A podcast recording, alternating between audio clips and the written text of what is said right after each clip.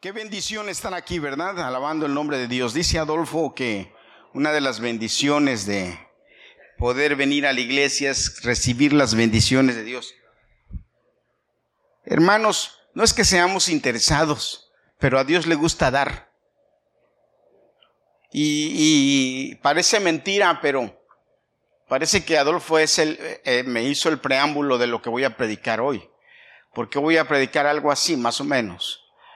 Eh, y, quiero, y quiero este, enseñarles y compartir con ustedes algo que en mi familia ha funcionado.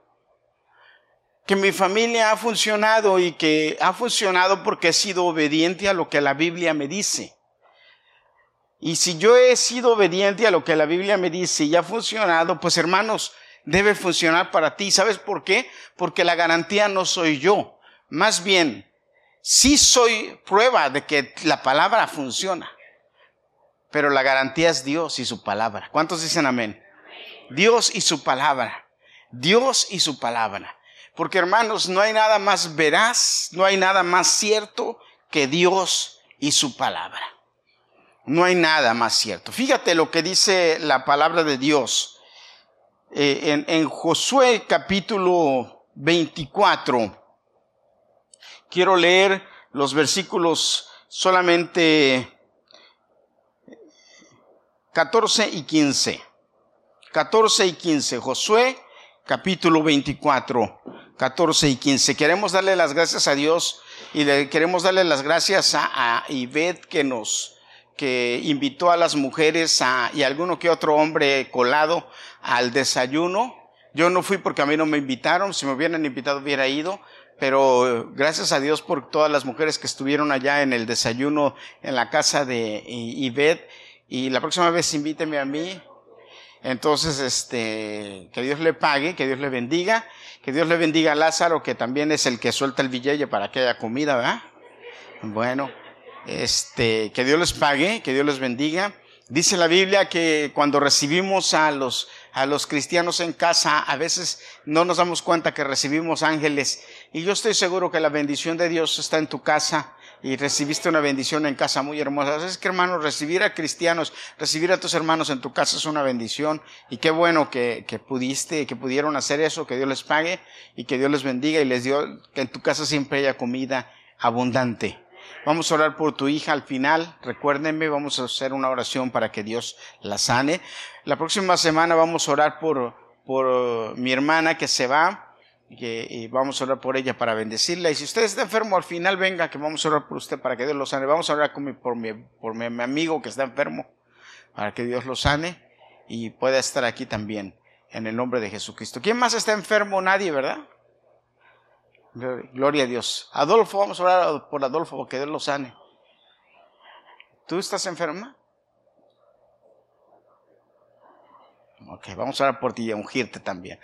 Dice la Biblia, dice la Biblia. Y si mal os parece servir a Jehová, escoged hoy a quien sirváis, si a los dioses a quienes sirvieron vuestros padres cuando estuvieron al otro lado del río, o a los dioses de los amorreos en cuya tierra habitáis. Pero yo y mi casa serviremos a Jehová. Entonces el pueblo respondió y dijo, nunca tal acontezca que dejemos a Jehová para servir a otros dioses. Ay, ay, ay. Nunca mal acontezca que dejemos a Jehová para servir a otros dioses. Le titulé a mi sermón, enséñanos a servirte. Enséñanos a servirte. Y uno de nuestros retos en la vida, hermanos, es poder llevar una vida saludable cristiana para que pueda, para que podamos ser ejemplo y que esa vida saludable y cristiana pueda ser enseñada a nuestros hijos y pueda ser por generaciones en nuestra familia. La bendición de Dios en nuestra familia. Es cuestión, escúchame hermano, es cuestión de decisión. Es cuestión de decidir. Es cuestión de decir, yo lo voy a hacer. Te quiero decir esto con mucho amor y con mucho cariño.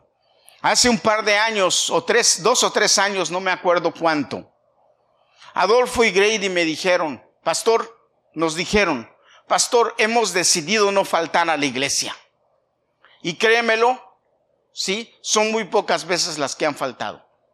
Son muy pocas veces las que, las que han tenido eh, la excusa de faltar. Adolfo falta a veces porque su trabajo se lo impide, porque tiene, tiene que trabajar. Pero son muy pocas veces en esos, ¿cuántos años fue, tienen ya Adolfo? ¿Tres? Más o menos. Desde que hicieron el pacto. Ahora hicieron el pacto conmigo. Hicieron el pacto con Dios, me lo dijeron a mí. Pero ¿sabes qué está garantizando Adolfo? Está garantizando Adolfo y Grady la bendición para sus generaciones, no varas para ellos, para sus hijos y sus generaciones. Y esta es una palabra, hermanos, que no la digo yo, que la dice Dios y que está escrito. Ahora, mira, yo te quiero decir algo. El pueblo de Israel, Josué fue el hombre que encargado de, entrar al pueblo Yo no sé, perdón, antes de, seguir. Eh, eh, este, ¿No tienen frío? Sí, ok, ¿por qué está el aire prendido? Alguien apáguelo, por favor, que además del frío es el ruido. Me está haciendo frío y me está haciendo ruido. Apágueme ese aire, por favor, alguien. Si alguien tiene carrol, pues quítese el abriguito. Ok, gracias. Ese sonido me tenía así, pero además me está dando frío y digo, cana. Bueno. Dios, fíjate hermano, quiero que escuches bien esto porque vamos a analizarlo. Dios, no me vayas a prender el aire ahí porque entonces desde acá te aviento agua o de lo que tenga. Ah, ok.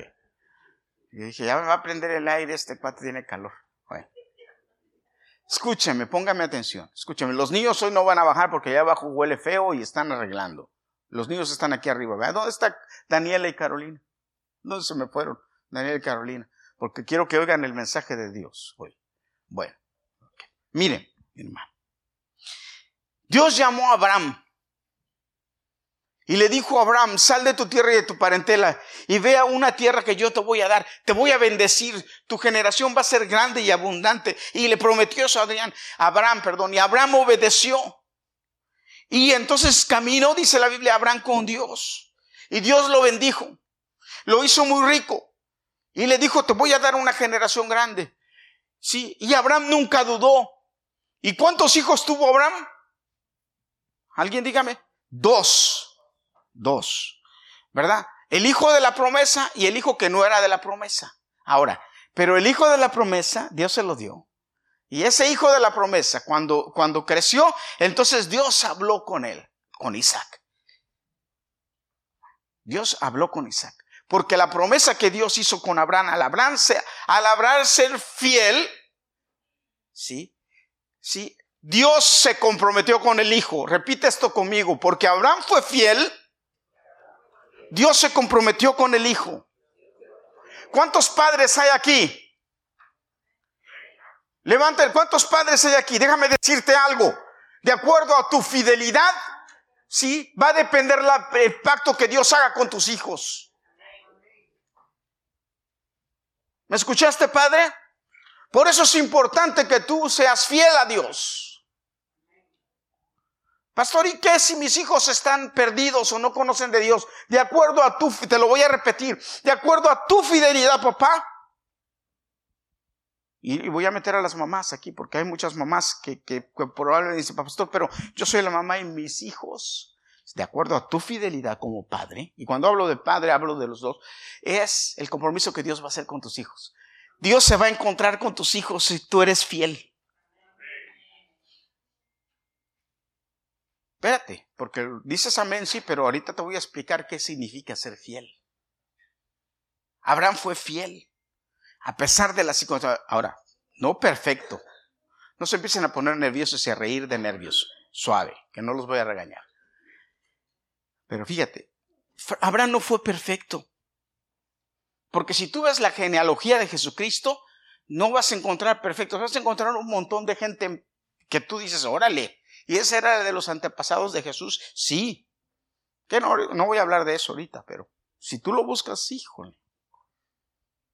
Así es que no te preocupes si de repente tú tuviste ahí un papá, un tío, un abuelo que era eh, residente permanente de Rock Island o de alguna de las cárceles de tu país. Eso no es problema. A Jesús le gusta enderezar a la gente cuando se dejan. Vuelta con el de al lado y dile cuando te dejas. Así díselo.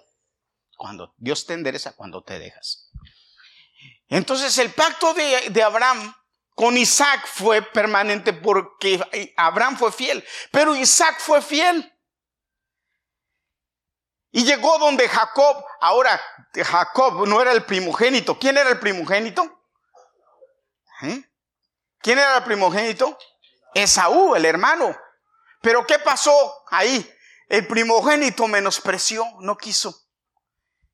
Y entonces el, el menor Ah, listo, porque desde el vientre era listo. Porque desde el vientre era listo. ¿Se acuerdan cuando nació que lo, estaba agarrando y dijo, espérate?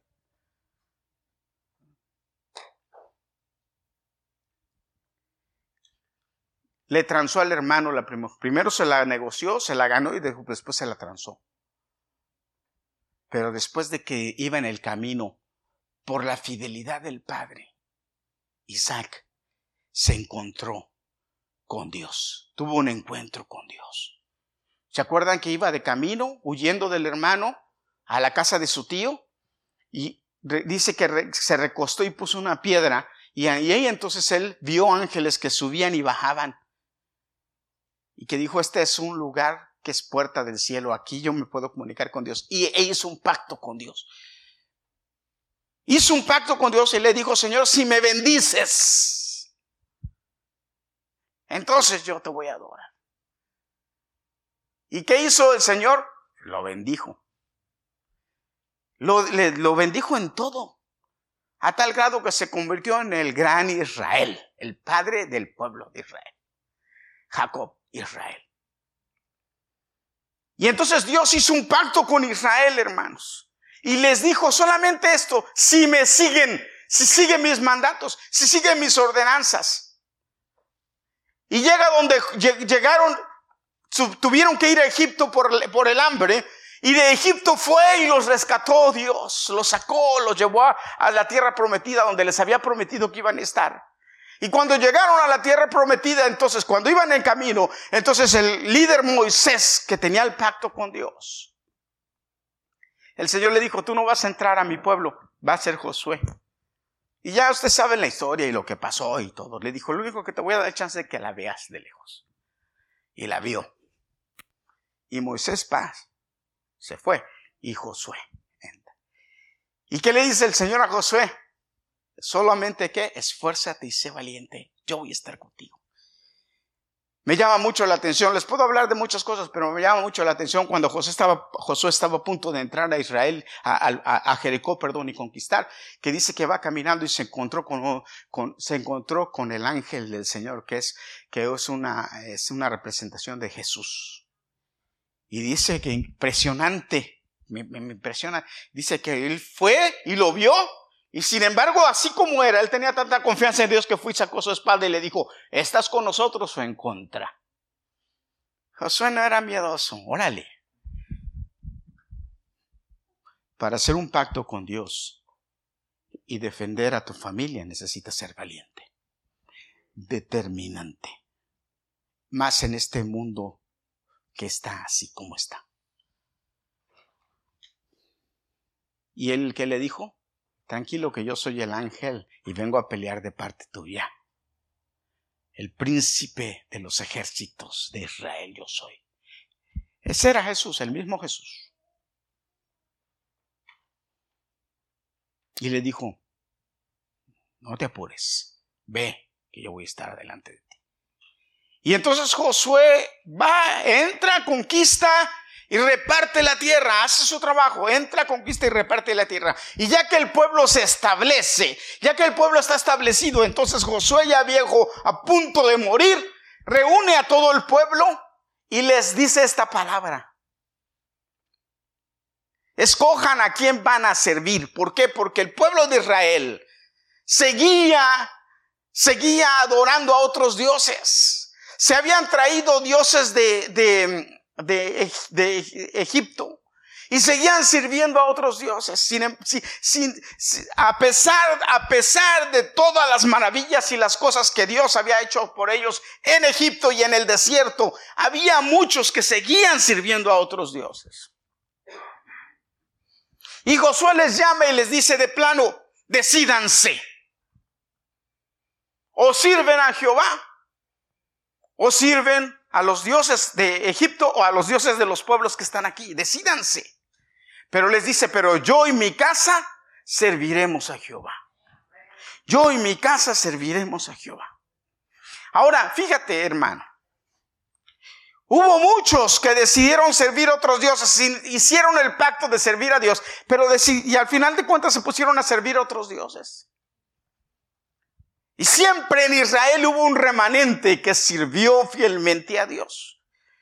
Ahora, te voy a leer algunas cosas que han pasado, fíjate, en Israel desde que entraron a Israel hasta nuestros días. Qué calamidad. Yo, ahora que fui a México esta última vez, me encontré en una librería donde fuimos un, un libro que era, es la, la historia de Jerusalén desde sus inicios hasta nuestros días. Y luego me llamó la atención porque el autor cuando estaba escribiendo dice, yo no voy a hablarte desde un punto de vista religioso, sino histórico, 100% histórico. Pero a mí me llamó la atención porque dijo, ¿cómo pueden hablar de Israel sin hablar de religión, sin hablar de Dios? Y eso me llamó la atención del libro y lo compré y lo leí. Y, me llama la atención porque él dice de verdad, no voy a hablar de religión, pero él no voy a hablar de Dios, no voy a hablar de religión, pero se la pasa hablando de religión y de Dios todo el tiempo, porque esa es una ciudad en donde Dios está metido. Y en donde todo el mundo, escúchame bien lo que te voy a decir, todo el mundo ha peleado por esa ciudad. Todo el mundo. Todavía hoy el mundo sigue peleando por ese lugar. ¿Y por qué? ¿Sabes por qué? Es sencillo. ¿Sabes por qué, hermano? Es el único lugar donde Dios, el hombre, ha caminado. Qué maravilla. Es el único lugar en el mundo donde Dios, el hombre, ha caminado. Yo por eso quiero ir para allá, pero eso es un comercial aparte. Ahora, fíjate, el pueblo de Israel entra a Jerusalén y, vive un tiempo de paz, un, un tiempo de armonía, un tiempo de bendición. ¿verdad? Con los jueces, mientras se están acomodando, los jueces están juzgando Israel y están los profetas y el pueblo oye la voz de Dios por medio de los profetas y los jueces son los que juzgan y, y, ahí van caminando, la nación se está estableciendo, la nación se está formando hasta que ellos deciden voltearle la cara a Dios. ¿Cuándo fue la primera vez que decidieron voltearle la cara a Dios? Cuando van y le dicen al al, profeta Samuel, no queremos más un juez, queremos un rey. Y dice la Biblia que se entristece y le va y le dice a Dios, el pueblo quiere rey. Dice, dale rey. Pero dile todo lo que el rey les va a hacer.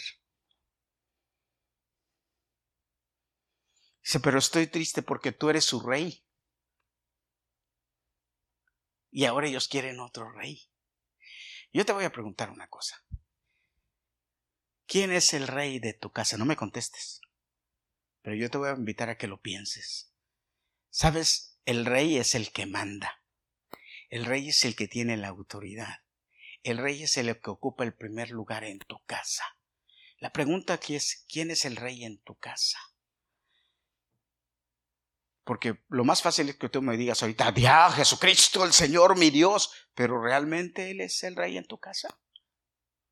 Él es el que ocupa el primer lugar en tu casa. Todas las decisiones que hay en tu casa están registradas o regidas por lo que Dios manda.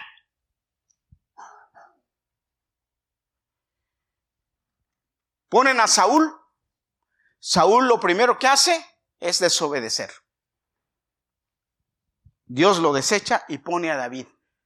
Y entonces se vive un, una bendición una cosa hermosa en el reinado de David, que David, el rey de Israel, de hasta hoy en día todo el mundo en Israel habla del rey David, el rey de Israel, y Dios hace un pacto con David. Ahora, ¿David era bueno? David no era muy bueno, no. Pero hizo un pacto con Dios y fue fiel a Dios. Nunca buscó adorar a otro Dios, adoró a Dios siempre. Cometió faltas, pero fue sincero con Dios y adoró a Dios. escúchame, no tuvo otro, otra cosa primordial que adorar, sino adoró a Dios. Para él la adoración a Dios era lo principal. Y esa fue su, ese fue el eje de su vida. De hecho, los cantos que hasta hoy en día cantamos, muchos de ellos están basados en las adoraciones de que David hacía. David era un adorador, por eso es que Dios lo habla, habla de David él es conforme a mi corazón, por el amor que había en David con él. Pero David muere. ¿Y quién entra en el trono? Salomón. ¿Y qué hace Salomón? Escúchame, porque quiero que escuches esto. Hace un pacto Dios con Salomón. En el sueño lo ve y le dice, ¿qué quieres que te dé? ¿Verdad, hermanos? ¿Me están escuchando? ¿Un pacto con quién hizo? Dios. Con Salomón. ¿Con quién? ¿Por qué hizo Dios un pacto con Salomón? Dime. Por amor a David, su padre. Ahora yo quiero que voltees con el que esté al lado de ti y dile, Dios hizo un pacto con Salomón por David. Dios está interesado en hacer pacto con tus hijos por tu fidelidad. ¿Cuántas veces te lo he dicho ya esto? ¿Ves cómo trabaja Dios? No es un invento mío ni porque yo quiero. Es porque la Biblia así trabaja. Hermano, tú quieres que tus hijos sean bendecidos, que tu generación sea bendecida, que tus 100 generaciones abajo sean gentes bendecidas, que sean líderes, que sean hombres de bien, que sean exitosos, que sean pudientes económicamente, pero que tengan temor de Dios, que eso es lo principal, lo que vale realmente. Haz un pacto con Dios tú. Sé fiel con Dios tú. Llega Salomón y, hace un, y Dios le dice a Salomón, mira, voy a hacer un pacto contigo por amor a David. Y hace un pacto y le da instrucciones. Eso, eso me fascina a mí. El hombre más sabio que ha habido y habrá, el hombre más sabio que ha habido y que habrá. Salomón. Dios le da instrucciones. ¿Y sabes, sabes qué hace con las instrucciones? Salomón. Se rió de ellas se burló de las instrucciones de Dios. Te puedo mencionar tres importantes. Le dijo, le habló, dijo, no tengas muchas mujeres, porque las mujeres te van a llevar al mal y al pecado. ¿Y qué fue lo que hizo Salomón? Tuvo una cantidad ridícula de mujeres. Ridícula. Ridícula. Y que podemos predicar de eso de otro día, pero no ahora. Segundo le dijo es, a mí solamente me vas a adorar. ¿Y qué hizo? Le puso altares a los dioses de todas sus mujeres para que los adoraran, pero no solamente que les puso altares, sino que iba y los adoraba con ellas. Eso es lo que le pasa a los viejos rabo verdes. Sí, que por viejos y rabo verdes, viejos y rabo verdes hacen lo que la mujer les dice. Qué vergüenza. Qué vergüenza. Qué ridícula vergüenza. Pero bueno. Y se olvidó de la ley de Dios. Filosofando. Ah, sabio sí escribió proverbios, pero ¿y, ¿y de qué le sirvió a él? Yo todavía me sigo cuestionando, ¿y Salomón se salvará? No sé, eso es cuestión de Dios, allá él y su rollo, y que se encuentre con él. Pero ¿qué pasó? El reino se dividió. Desde ahí el reino se, se desquebrajó, escúchame, porque eso fue motivo de que Salomón, porque Salomón dejó, escúchame, porque Salomón dejó a Dios. Sus hijos sufrieron las consecuencias. Mira qué mala decisión. Llega Jeroboam y le dicen, no, no seas tan duro con nosotros. Danos un break, que tu papá era muy duro. Y les dice, ay, si el dedo chiquito de mi papá era, era eh, eh, eh, suave, duro, el mío, el, más chiquito mío va a ser todavía más duro. Conmigo les ve, el reino se le dividió. Se fueron diez tribus para un lado y se quedó él solito con dos. ¿Saben por qué se quedó con dos? ¿Saben por qué él se quedó con dos tribus nada más? ¿Saben por qué? Porque Dios hizo un pacto con David y le dijo, en tu casa siempre va a haber un rey. No con Salomón, ya Salomón quedó aparte, con David. Porque el pacto que hizo con Salomón, él Salomón lo rompió. Y rompió, y cuando Salomón rompió el pacto, él rompió la bendición para sus hijos.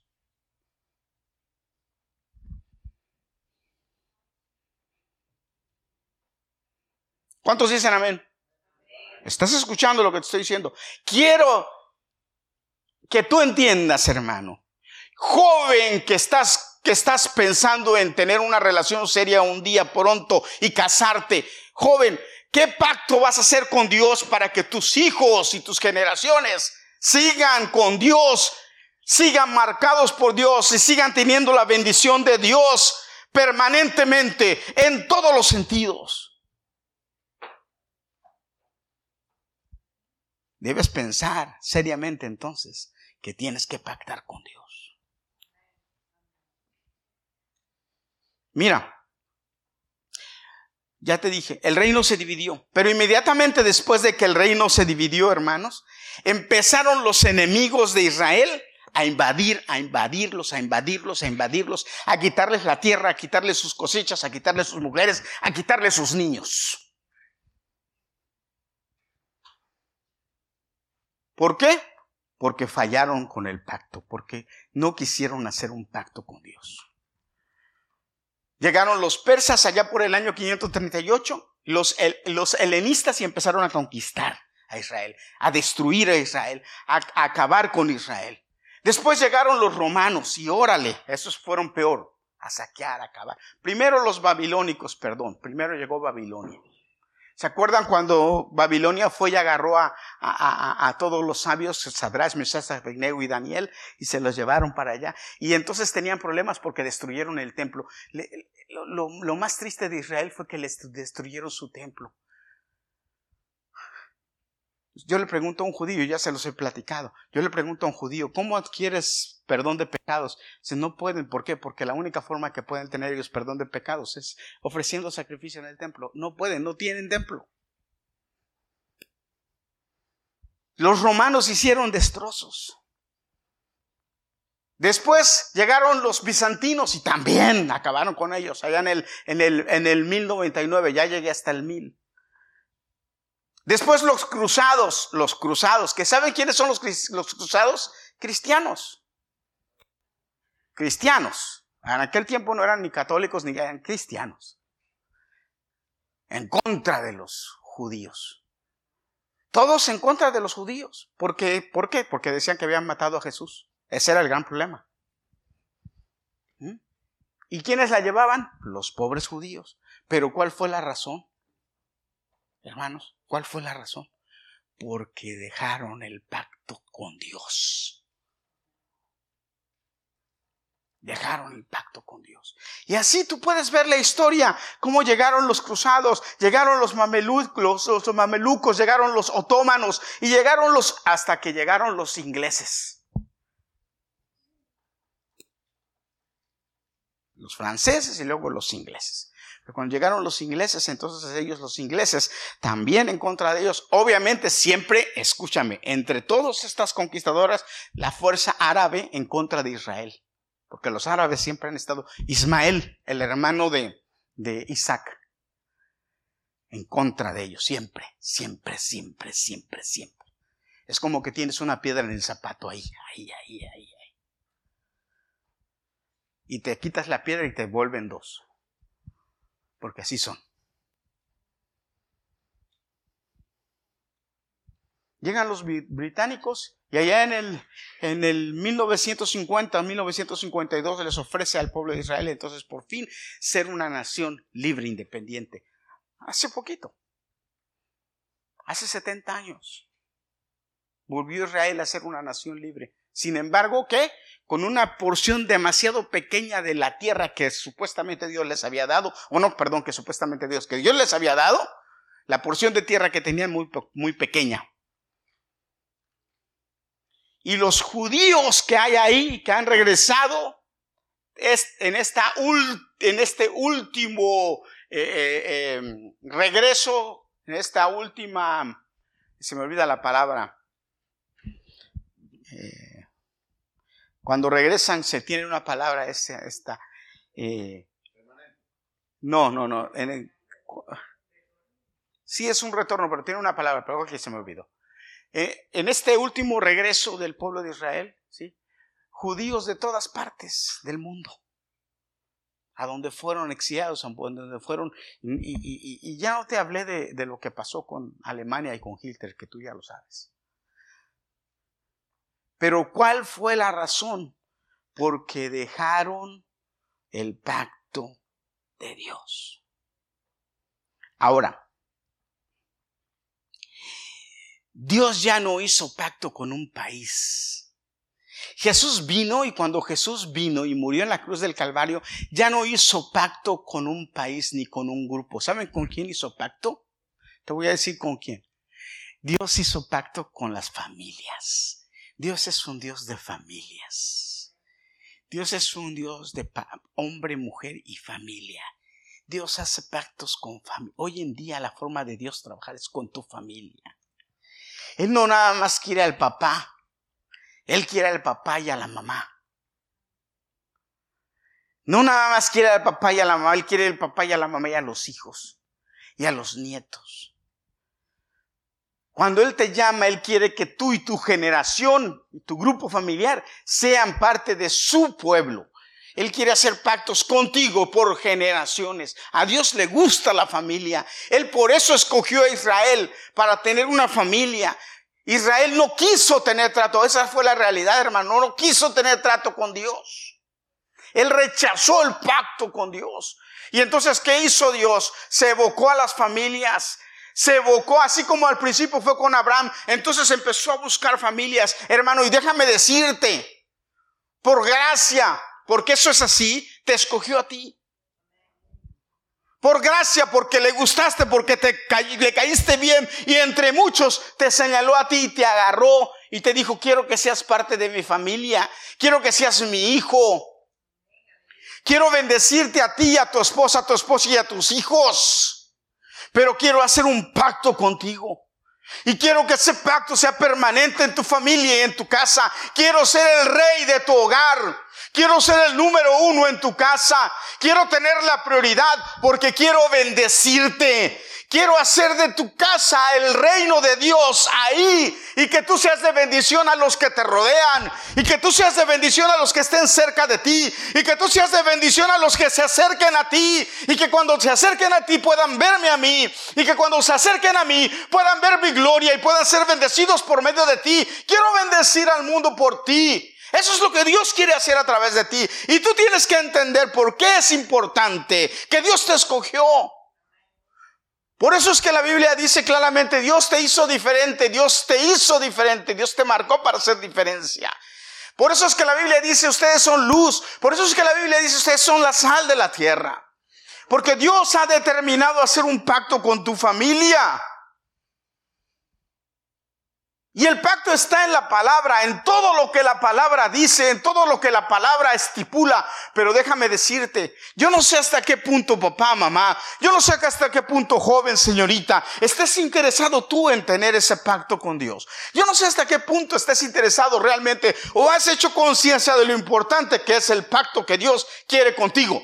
Ahora, te voy a decir algo, Dios no busca perfección, Dios busca entrega.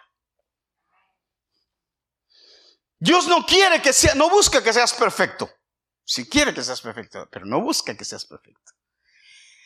Él quiere que tengas decisión, que estés dispuesto, que quieras. Él se encarga de enseñarte cómo. Él se encarga de perfeccionarte. Él se encarga de limpiarte. Él se encarga de quitar tus cosas malas y transformarlas en buenas. Él se encarga de que realmente seas luz, porque la luz viene de Él. Pero tu papá, mamá, eres responsable de que tus hijos puedan brillar. Tu papá o mamá eres responsable de que tus hijos brillen o de que tus hijos sean opacos. es decisión tuya. Eres responsable de que tus hijos pacten con Dios y que Dios se acerque a ellos o que ellos no quieran nada con Dios. Qué triste es ver padres cristianos que ven que sus hijos se están perdiendo o están perdidos. Y dicen, ah, ya crecieron, ellos decidieron, pero por sus malas decisiones con Dios, sus hijos se perdieron. Dios quiere la bendición para tus hijos, hermano. Y para que tus hijos sean bendecidos, entonces necesitamos tomar cartas en el asunto. ¿Qué tenemos que hacer? Ok, ¿qué tenemos que hacer? Lo primero que tengo que hacer es pactar con Dios. Bueno, Señor, mi casa y yo te vamos a servir.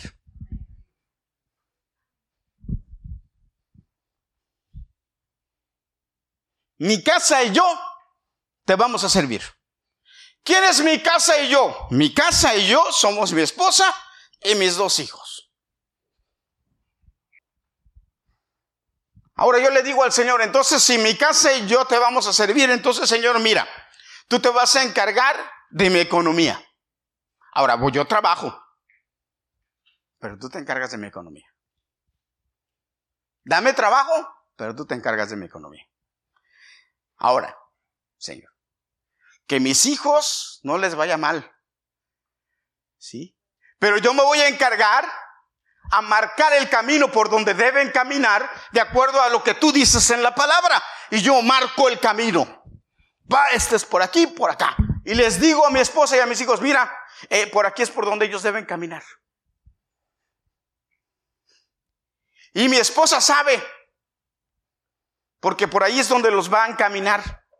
Obviamente por ahí va a caminar. Y si veo que se están desviando, entonces yo soy el encargado de decirle, ¿a dónde vas? Es por aquí.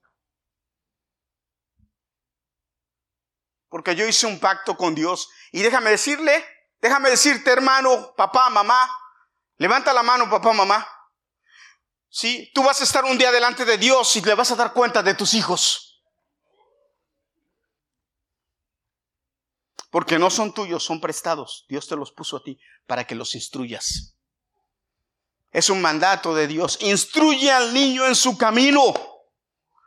¿Qué dice la palabra? Instruyelo. O sea, ¿cuál es mi trabajo? Mi trabajo es instruirlo. Ahora, hermano, hermana, hermanito, hermanita, escúchame. ¿Cómo lo vas a instruir? Si no conoces la palabra de Dios, si no conoces las instrucciones de Dios, entonces debes conocerlas. Debes pedirle dirección a Dios sobre tus hijos. Debes ir y postrarte delante de Él y decirle, Señor, enséñame qué tengo que hacer con mis hijos. ¿Por dónde los llevo? Ay, pastor, pero es que hoy no quiso venir a la iglesia y lo dejé en la casa tranquila. Ah, yo tenía un joven en la congregación y no se ríe, hermano, eso está mal. Perdóneme. Usted debe ser firme y determinante. Dice la Biblia, hiérelo con vara que no morirá. Eso es lo que dice la Biblia, no lo digo yo. Instruye al niño en su camino y cuando fuere viejo no se apartará de ella. Y érelo con vara que no morirá. Pastor, pero ya no estamos en esos tiempos. Bueno, la Biblia no cambia. La Biblia no cambia. Ahora, para ti. Ya, yo ya no voy a venir a querer pegarle a este chamaco porque, oye, mírenlo. Hay que tenerle respeto y cuidado porque miren, yo lo agarro de la mano y él me hace así, me la dobla y dice, ahora, espérate. Pero cuando estaba chiquito, a ver, espérate. No, no, ahí, ahí en tu lugar, hija, no te... Cuando estaba chiquito, así como él, oye, lávame los trastes. Estoy poniendo un ejemplo simple, ¿verdad? Lávame los trastes. Deja el teléfono Ponte a hacer tu tarea y deja el teléfono. Y, al rato otra vez con el teléfono. Que dejes el teléfono. Oye, deja el teléfono. Ah, es que no te entiendo español. Ya, gracias, hija. Dios te bendiga. Hiérelo con vara. Ah, no me estás haciendo caso. Entiende. Una, dos, tres, cuatro. Ah, bueno, tome la, para que aprenda. La Biblia dice, Pastor, pero es que ya no estamos en tiempo, ¿no? los psicólogos locos y la gente esa no le haga. Hazle caso a lo que dice la palabra de Dios. ¿Que me dices tú que no? ¿Cómo? La Biblia dice. Ah, entonces la Biblia ya cambió, la Biblia se cambió. Ahora hay una edad en lo que tú le debes hablar al niño, ya está grande y entiende, ya es mayor y entiende. Pero mientras el niño sea un niño, es un niño. Por ejemplo, hay papás que me dicen, ah, pero es que tiene que explicarle, explicarle qué a un niño de 6, 7, 8 años. Tienes que obedecer. Cuando tiene 20 años, yo lo siento y le explico. Mira, esto es así, así, así, así, porque ya tiene, ya razona. Cuando tiene 14 años yo lo siento y le explico porque ya razona. A la edad de él yo le hablo, pero llega un momento en que ya no. Ahora, ¿qué hago yo con un hijo de 25 años, de 30 años? Le hablo, le explico. Pero en cuanto está de mí, no dejo de hablarle ni de decirle. Y si está mal, le digo, estás mal. Ya no lo voy a pegar, ya no lo voy a herir porque me va a salir mal la situación, se me va a poner frente. No, porque la Biblia dice también, no provoques a ira a tus hijos. Pero ¿qué hago? Le enseño, lo educo y le digo, hermano, le digo, son mis reglas, es mi casa, haces lo que yo digo, yo soy el reencargado delante de Dios, de ti. Ah, que me voy. El hijo pródigo le dijo al papá, papá, me voy, dame mi dinero, vete. Ahora yo le digo, vete, pero sin nada. Agarra camino. Yo no, soy, yo no soy como aquel, no, no, que sí llévate tu herencia y llévate, de la no. Yo vete, pero sin nada, agarra camino. ¿Quieres hacer tu voluntad? Haz lo que quieras, sí, pero vete. Con el dolor de mi corazón, amigo, váyase, experimente, aprenda, vea lo difícil que es. Pero aquí en mi casa, mi casa y yo serviremos a Jehová. Se hace lo que Dios dice. Pero ¿qué quiero garantizar con esto, hermano? Fíjese, ¿qué quiero garantizar? Que Dios parte con mis hijos. Que el día de mañana mis hijos, escúchame, que el día de mañana mis hijos sean felices, estén lejos de la droga, del alcohol, de los vicios, de los, de los malos amigos, de, las, de los robos, de los, de los maleantes, de las, del vandalismo en la calle, de hermanos, yo tengo que enseñarle a mi hijo principios bíblicos. Si él no, escúcheme hermano, hermana, hermanito, hermanota, Escúcheme, si mi hijo no aprende a someterse a la autoridad de su papá y de su mamá, no se va a aprender a someter en un trabajo a su jefe. No va a aprender a someterse en la escuela al maestro. No va a aprender a someterse en la calle al policía cuando lo pare. El policía lo pare y le va a echar pleito al policía. Porque el hijo cree que él se lo merece todo y que él lo puede todo y que él es Juan Camaney. No. Yo debo enseñarle a mi hijo quién es quién y cuál es su posición en la vida. Instruyelo de acuerdo a lo que la palabra dice. Enséñale, guíalo, edúcalo para que tenga un pacto con Dios, para que Él esté con Dios. Pero es tu responsabilidad. Mire, dice Pablo, escúcheme, dice Pablo, cuando yo era un niño, me vestían y me llevaban a donde yo quería. Cuando crecí ya me vestí y fui a donde yo quise.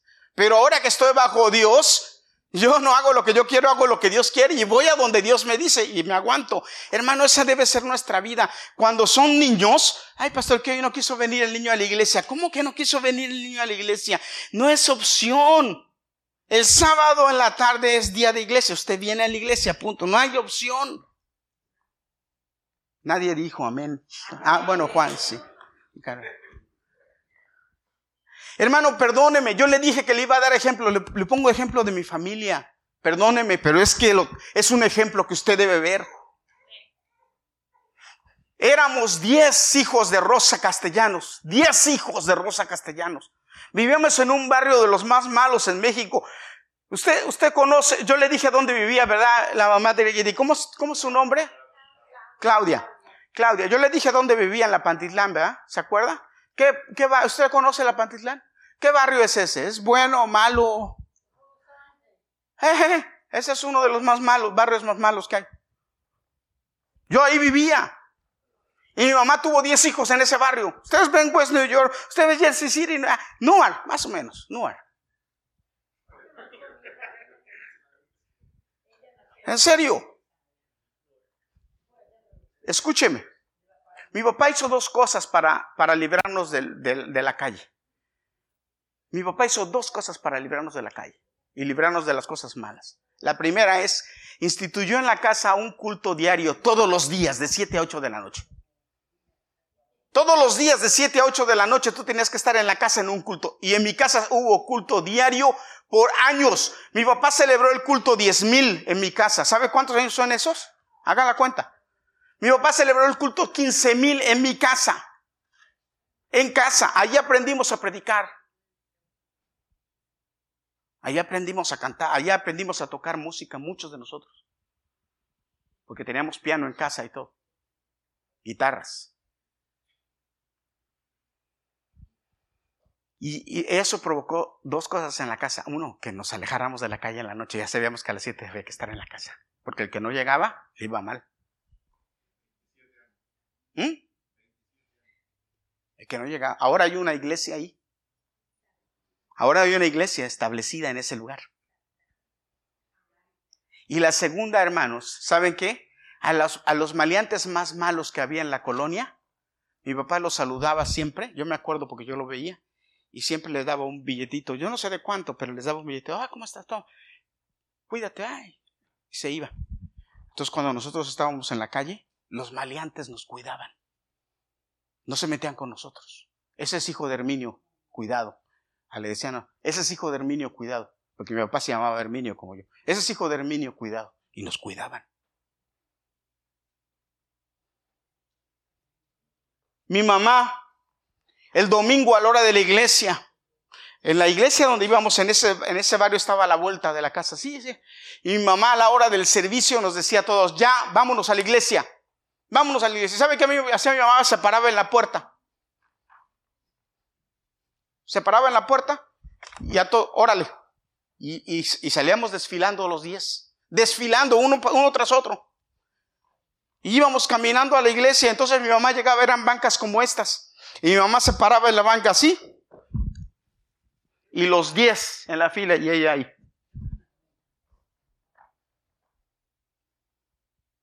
También a ti. Los diez en la banca. Ahora. Mi hermano Toniel, el mayor, ha sido pastor toda su vida. Mi hermano Jonatán, el que sigue, es pastor. Mi hermano Ramón es pastor. Mi hermano Nayar es pastor. Mi hermano, mi hermano Toniel tiene siete hijos. Siete.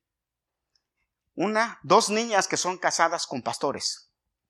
Y los otros cinco son pastores. Mi hermano Jonatán tiene tres hijos. ¿sí? Solamente uno de ellos es, es pastor. Los otros no, pero uno de ellos es pastor. Mi hermano Ramón tiene dos hijos. No son pastores, pero son levitas, músicos. Los dos son músicos, adoran en la iglesia. Después sigo yo, como hombre. Estoy hablando de los hombres. Sigo yo. Miren, aquí están mis hijos. Y luego el menor, que ustedes los conocen también. Vieron a Mateo cantando, ¿va? Y el hijo mayor que es levita también. Mi hermana, la menor, Axa, es pastora en Toluca. Y sus hijos ministran la iglesia también. Mi hermana Rosa y todos en, la iglesia, todos. No sé cuántos sobrinos tengo, no sé cuántos de esos sobrinos son pastores. Y de tercera generación.